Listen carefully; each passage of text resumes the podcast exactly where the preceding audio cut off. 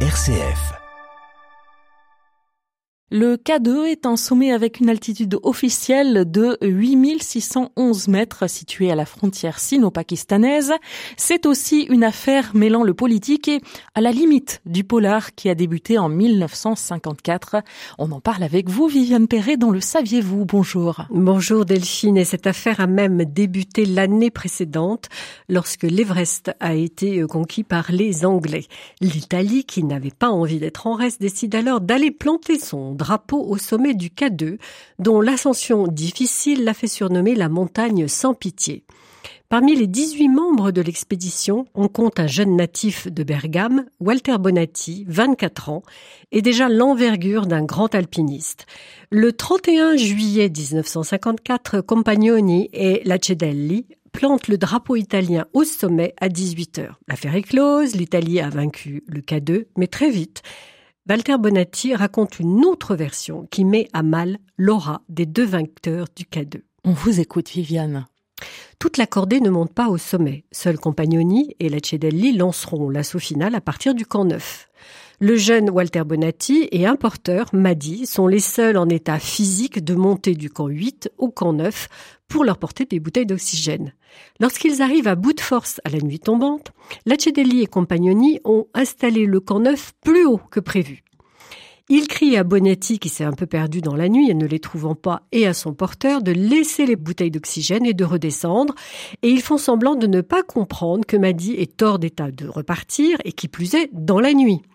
Bonatti et Maddy se retrouvent alors sans équipement, sans tente, sans duvet, sans vivre, dans ce qu'on appelle une zone de la mort, à 8100 mètres d'altitude, à creuser un trou dans la neige pour s'y terrer et à essayer de survivre jusqu'au petit jour, de façon à redescendre avec de la lumière. S'en sortir vivant est un miracle dont Maddy paiera le prix, les engelures le condamnant à l'amputation des orteils. Alors pourquoi les deux vainqueurs ont-ils agi d'une manière aussi criminelle? Ben, Les deux hommes ont probablement eu la crainte de se faire voler la victoire par Bonatti, et à leur retour, plutôt que de s'excuser, ils vont calomnier Bonatti et affirmer qu'il a utilisé pour survivre l'oxygène qui devait leur revenir. Mon caractère a changé, dira plus tard Bonatti. Au retour, je n'avais plus confiance ni en rien ni en personne.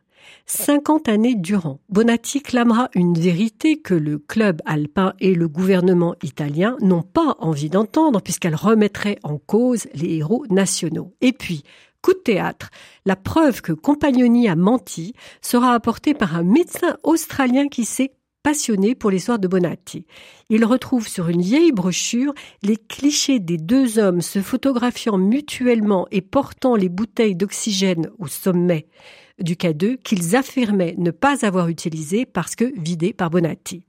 En 2004, le club alpin annonce qu'il reconnaît officiellement la version de Bonatti, d'autant que Lacedelli, l'autre alpiniste, finit par rompre le silence et avouer la vérité. En dépit de l'amertume que lui laisse ce souvenir, Bonatti deviendra un alpiniste et un guide connu avant de se consacrer au photojournalisme. Il est décédé il y a dix ans exactement, en 2011, en ayant pu heureusement savoir que sa vérité était rétablie. Viviane, un grand merci. Merci de nous avoir parlé de cette affaire du K2 et puis à la semaine prochaine. À la semaine prochaine.